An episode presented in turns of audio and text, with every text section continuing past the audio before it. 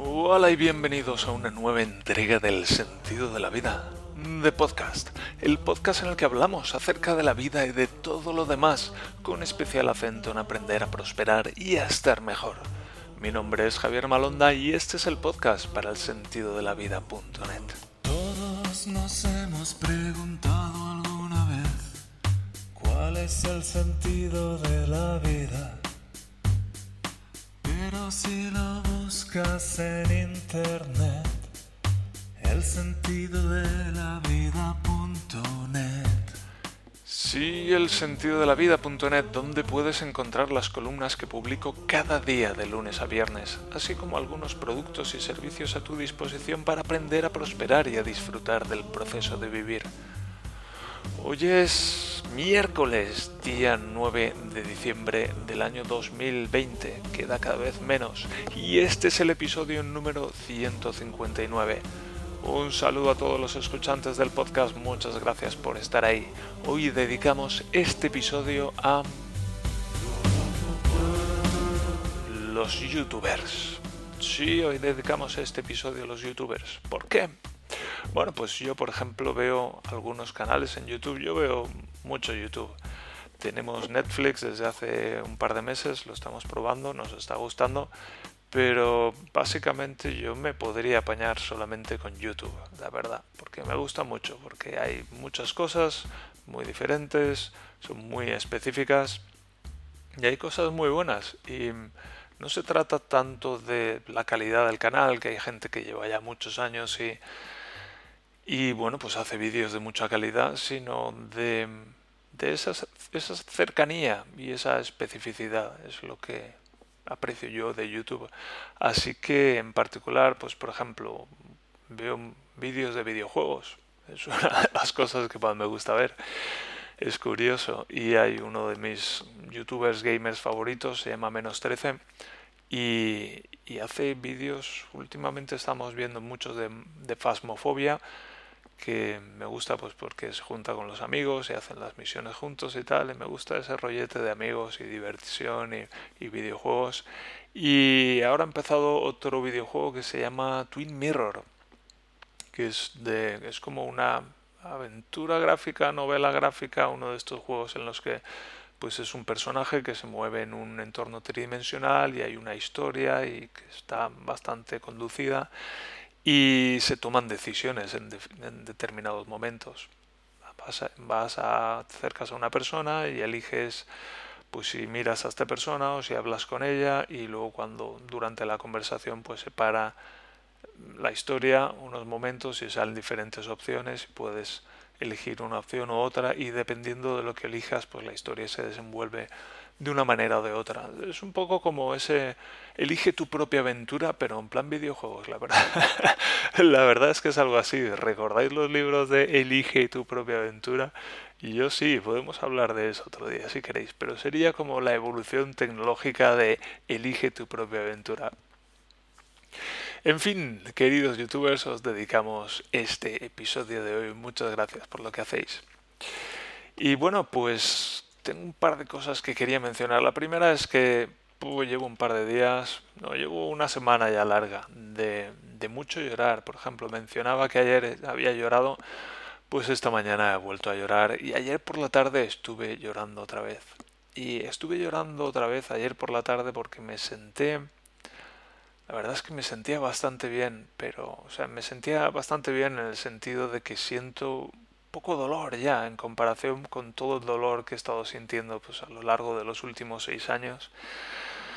Siento muy poco dolor ya y, y es por un lado es muy agradable y por el otro es como que estoy descolocado, como que es estoy un poco hasta confuso de dónde está todo ese dolor que yo suelo sentir.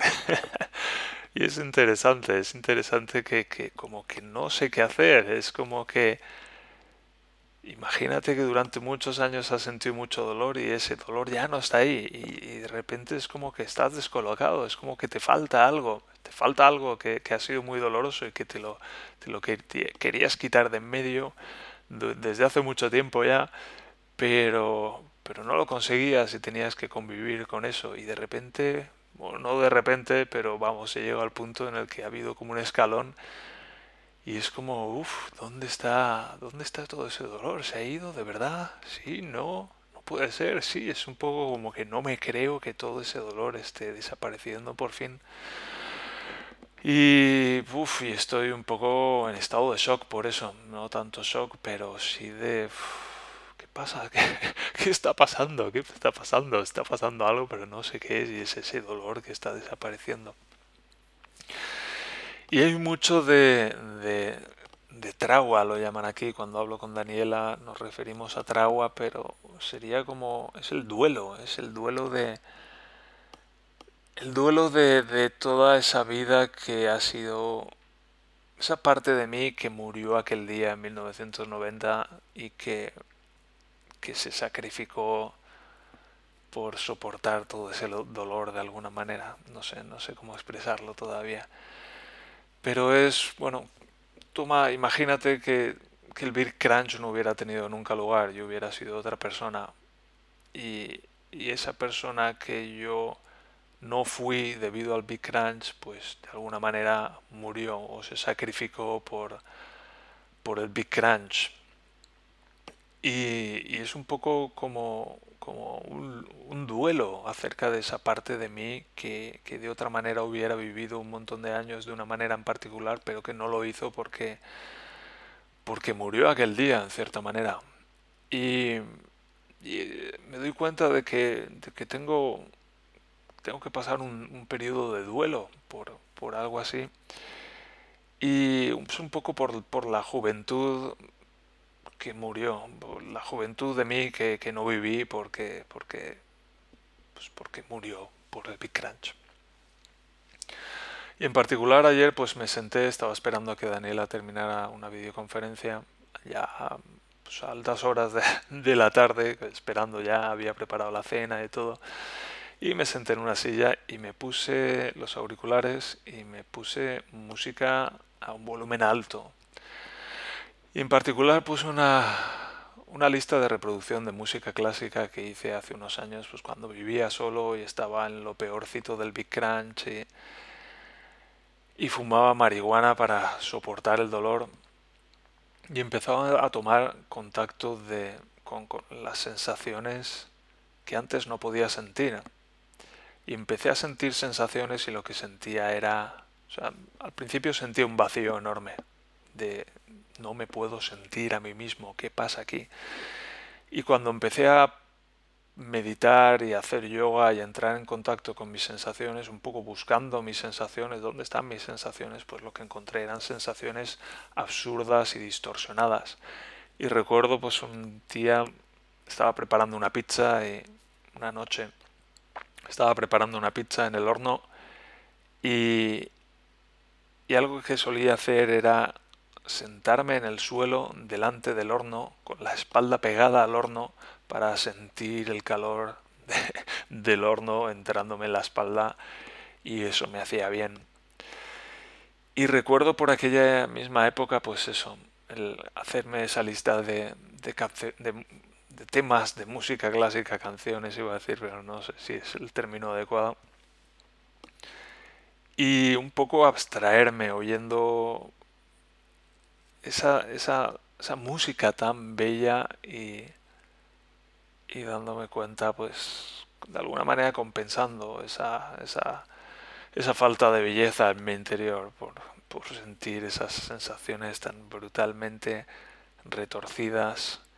Y recuerdo, por ejemplo, tumbarme en el suelo de la cocina y sentir que la parte inferior de mi columna vertebral se retorcía 90 grados y esa parte de mí y mis piernas se hundían en el suelo 90 grados. O sea, yo me sentía retorcido 90 grados. O sea, a la altura del ombligo. Imagínate que, que alguien te coge y te retuerce de tal manera que sientes que de tu ombligo para abajo eso está retorcido y sale a 90 grados del resto de la columna por tu espalda y detrás van las piernas. Pues Imagínate sentir eso y que no lo puedes cambiar, que lo único que puedes hacer es sentirlo. Pues así estaba yo y no era algo de, ostras, qué mala hora voy a pasar, no, es mañana voy a estar igual, la semana que viene voy a estar igual, el mes que viene voy a estar igual y vamos a ver esto cómo lo hacemos. Pues es esa ese estoy viviendo una pesadilla que es la realidad y no puedo despertar de esa pesadilla y es horrible. Es horrible se queda horrible se queda corto, horrible, espantoso, de pura locura y no puedo no puedo despertar de eso lo más que puedo hacer es transformarlo lenta, penosa, disciplinadamente, con ejercicios diarios. Puf, y ayer me acordaba de eso y me di cuenta de, pues, lo mucho que llevo recorrido y, me puse a llorar, me puse a llorar una vez más. Y es que todavía estoy asimilando esto, todavía estoy asimilando por lo que he pasado y lo que ha durado y, lo que eso significa para mí. Todavía estoy en eso. En fin, cambiando de tercio, vamos con el, lo que es el punto fuerte o el plato fuerte de este podcast, que es haciendo conciencia del ritmo de trabajo.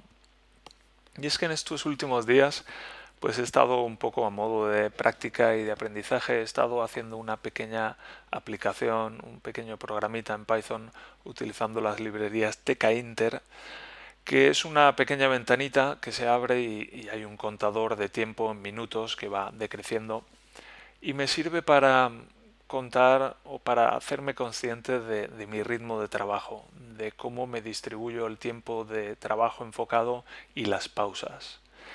Y he empezado con, bueno, pues he configurado el programa de tal manera que tiene un contador de 60 minutos a cero y arriba pone trabajando. Y entonces cuando llega a cero, pues se abre otra ventana y pone momento de hacer una pausa. Y entonces el contador se pone 10 minutos, pone pausa y va bajando esos 10 minutos.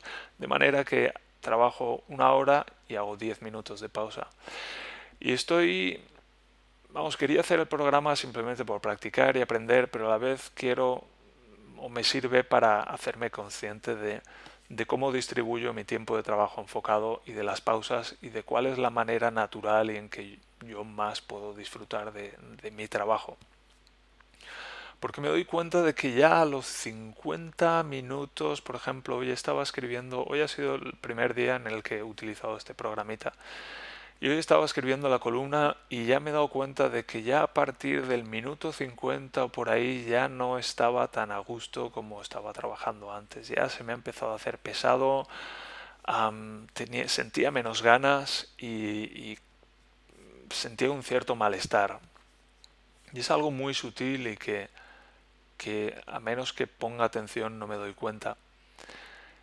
Y es lo que estoy explorando y estoy experimentando estos días y en las próximas semanas voy a estar experimentando con esto acerca de encontrar cuál es esa proporción entre trabajo enfocado y descanso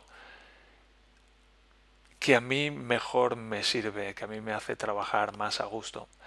Intuyo que va por 50 minutos de trabajo y 10 de pausa o por ahí. Y Conozco también el método Pomodoro. ¿Conocéis el método Pomodoro?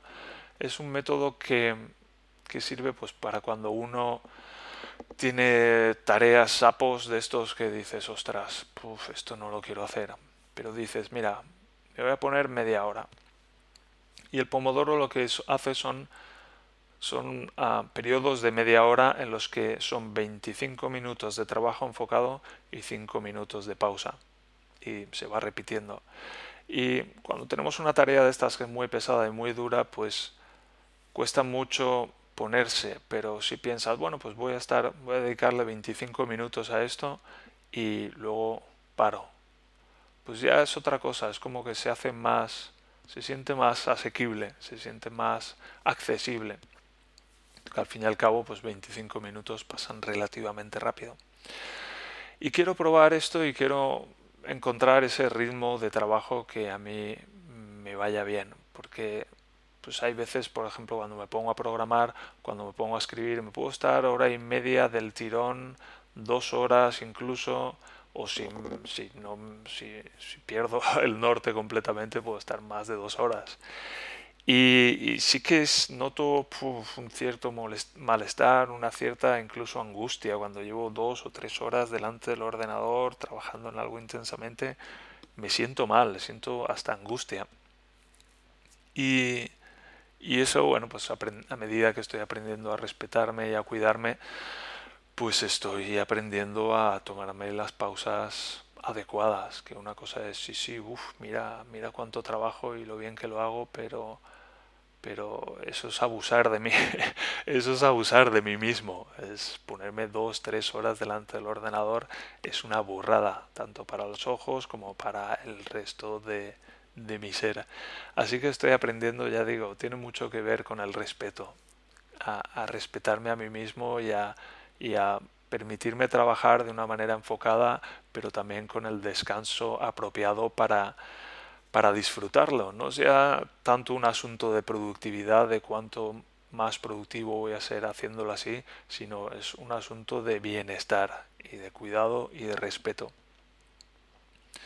Y bueno, entiendo que de ahí pues se va a derivar una productividad, porque una cosa es hacer algo enfocado pero sintiéndome bien y estando a gusto y disfrutándolo, y otra cosa es estar enfocado todo lo que me permite el malestar y la angustia y, el cansancio y el mal humor que surge al cabo de, un, de hora y media, de dos horas de estar delante del ordenador haciendo algo. Así que es algo que estoy explorando. Y conocéis el Pomodoro, me pregunto, ¿sabéis qué ritmo de trabajo? ¿Tenéis algo de conciencia acerca de esto? ¿Cuál es el ritmo de trabajo que a vosotros mejor os funciona? ¿Os habéis dado cuenta de lo que ocurre cuando lleváis más de una hora u hora y media delante del ordenador? En fin, este tipo de cosas, ¿cómo os organizáis vosotros? Y con esto terminamos este punto de la escaleta y por cierto me doy cuenta de que he olvidado la práctica de la alegría de estar vivo, así que vamos a practicar hoy una vez más porque ayer se despertaron 150.000 seres humanos que hoy no lo han hecho, porque los seres humanos morimos y hay muchísimos, somos muchísimos seres humanos en este planeta y morimos. Y nosotros un día también moriremos, pero hoy Hoy no, porque esta mañana nos hemos despertado una vez más. Estamos vivos, estamos vivos, estamos vivos, estamos vivos. Tenemos un día más para vivir. Se siente bien, ¿no es cierto? Es como un regalo, es como un regalo. Se siente bien este darse cuenta de que estamos vivos. Démonos cuenta de que estamos vivos ahora. Y bien, con esto practicada la alegría de estar vivo, y es cierto que cambia, me doy cuenta de que cambia mi estado de ánimo, así que mejor si lo hago al principio. ¿No es cierto, Javier? Pues sí, es cierto, Javier. Tienes razón, Javier. Muy bien. Muchas gracias por estar ahí y ayudarme a prosperar. Un placer, Javier. En fin, vamos ya con la lectura del Diario Teutón, un capítulo muy especial, La Osita, estoy deseando leerlo. Pero vamos con los prolegómenos habituales. Que suene el himno alemán, mano sobre el pecho, henchidos los corazones, pongámonos en pie para escuchar ese himno alemán que precede a la lectura de un nuevo capítulo del Diario Teutón, publicado el 23 de julio. Perdón, 23 de agosto del año 2005, La Osita.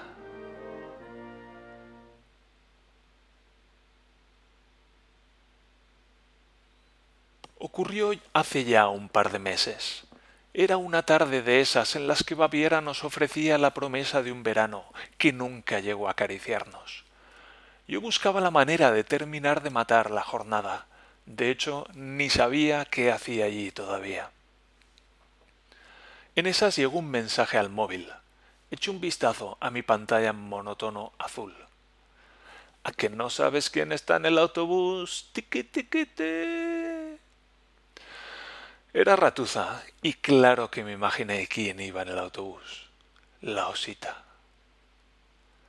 La osita fue la diosa del amor de abril o de mayo, ya no sé. Ratuza cayó perdidamente enamorado de su estampa mientras comíamos en la cantina. Uno de esos enamoramientos plutónicos, por la cantidad de radiación que uno despide en la mirada, una de esas miradas que ven a través de la ropa. ¿De dónde ha salido? pregunté yo, que me consideraba bastante al tanto de todo lo que se cocía en la cantina y que circulaba con sostén. No lo sé, lleva ya un par de días por aquí. Creo que es de Perriagé, pero de las oficinas de la Ronda Norte. Desde luego yo nunca la había visto por allí anteriormente. La osita se convirtió en la obsesión de todas las comidas. ¿Te sientas ahí? preguntaba Ratuza. Sí, claro, es que si tú te pones aquí nos van a quitar los otros dos sitios. Vale, vale, pringao, se descojonaba. Media hora más tarde me decías, a que no sabes a quién has tenido a la espalda hasta los pósteres. Se volvía a descojonar. Mierda a la osita.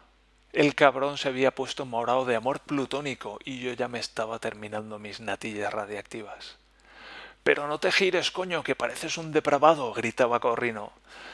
Así, a lo tonto, terminé yo también enamorándome plutónicamente. La verdad es que la chica era muy guapa. Podía haber salido perfectamente de un catálogo de mango, con un pelo moreno liso cayéndole a ambos lados y unos labios carnosos que prometían noches de lujuria. ¿Qué? ¿Ya eres socio del club de fans de la osita? preguntaba Ratuza sardónicamente. Sí, sí, buf, cómo me pone pero que sepas que yo soy el presidente, respondía. El viernes imprimo los carnés. Lo que tienen que hacer los adultos para pasárselo bien en el trabajo. Así pasaron las semanas, bajo el encantamiento de la osita durante las comidas. Jamás supimos su nombre. Si se hubiera llamado Ramona, cosa que aquí puede suceder perfectamente, se habría ido el encantamiento a tomar por el culo. Hay cosas que es mejor dejarlas como están, porque sabes que si las tocas se te deshacen en las manos. Al ver aquel mensaje en la pantalla del móvil, descolgué el teléfono.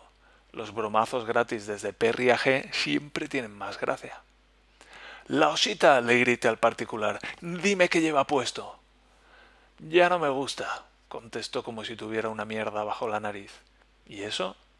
Lleva las sandalias cutres que lleva medio perriaje. Vaya por Dios, tan fácil como vino, se fue. A pesar de todo, sigo pensando que la osita podría figurar en un catálogo de mango. Y sí, todavía conservo mi carné de socio. A veces le echo un vistazo por las noches.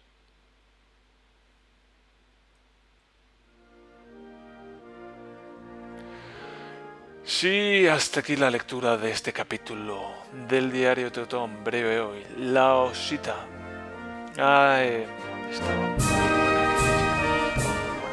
que aquello era una empresa alemana de ingeniería. Una muy grande, pero de ingeniería. Y entonces el catálogo de mujeres bellas lo siento, lo siento, pero lo tengo que decir. ¿eh?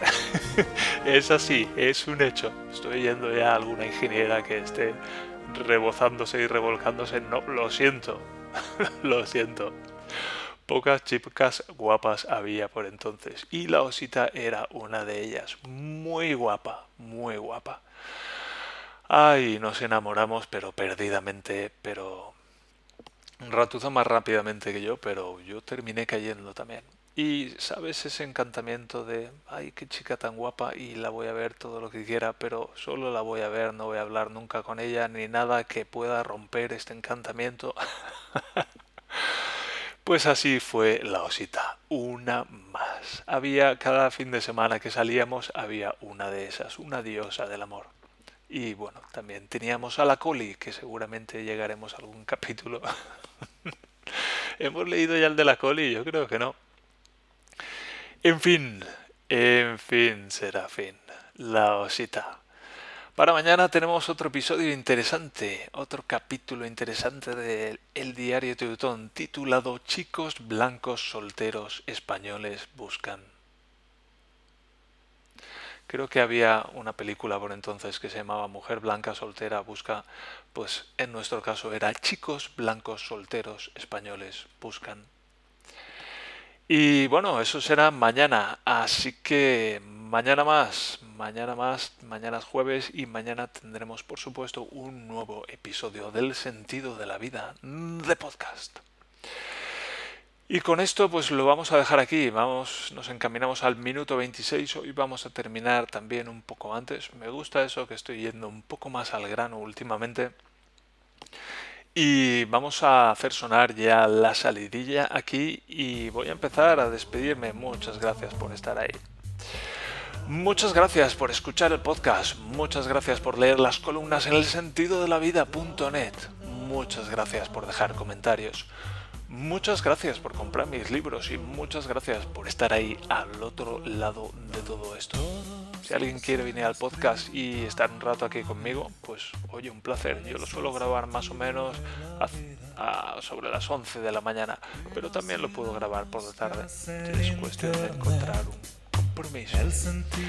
Y con esto pues me despido. Vuestro servidor Javier Malonda. Nos encontramos en el próximo episodio. Hasta entonces.